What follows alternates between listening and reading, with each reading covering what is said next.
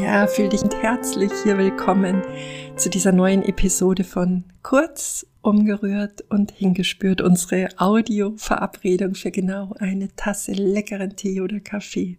Ja, meine jüngste Nicht ist ja 18 geworden und beim Gestalten ihres Geschenks bin ich über ein Zitat gestolpert, das da lautet, manchmal muss man erst erwachsen werden, bevor man zu schätzen weiß, wie man aufgewachsen ist. Ja, vielleicht kennst du es auch. Gerade die Eltern-Kind-Beziehung ist ja eine stark belastete. Da gibt es bei uns Sollwerte. so hätte es sein sollen, aber die Eltern haben es leider, leider, leider nicht erfüllt. Ja, und dann beginnen wir uns Geschichten zu erzählen. Geschichten, die erläutern, warum wir heute so sind, wie wir sind, warum wir Dinge nicht tun können, wie wir sie tun wollten, warum wir gerne was anderes erleben würden, aber das leider aufgrund unserer Geschichte ja nicht geht. Ähm, du hörst hoffentlich das Augenzwinkern in meinen Aussagen und auch die Überzeichnung. Wir gehen dann nicht selten in den Widerstand mit dem, was unsere Kindheit so geschenkt hat.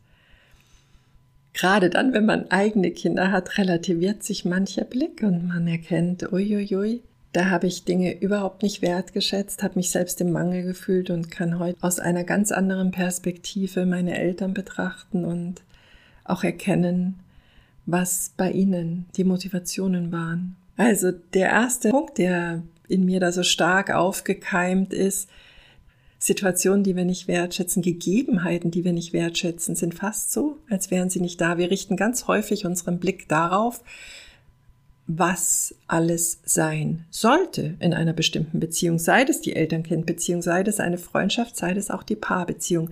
Wir haben Sollwerte. So soll es sich anfühlen.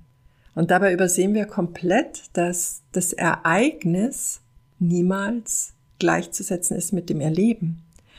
Wir sind nicht verantwortlich für alles, was sich ereignet oder für jedes Geschehnis. Aber das Erleben, wie wir die Dinge interpretieren, wie wir sie füllen, das ist zu 100 Prozent unsere eigene Verantwortung.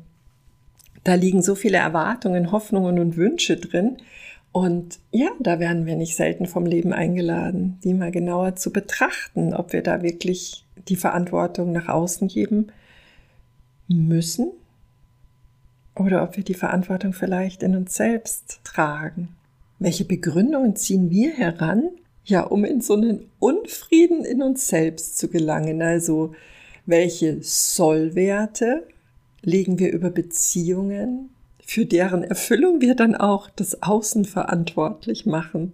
Wo geben wir da die Verantwortung ab? Wo dürfen wir Blick wertschätzend auf das richten, was da ist und wo dürfen wir uns vielleicht auch ganz ehrlich an die Eigenverantwortung für unser Erleben erinnern. Kurz umgerührt und hingespürt.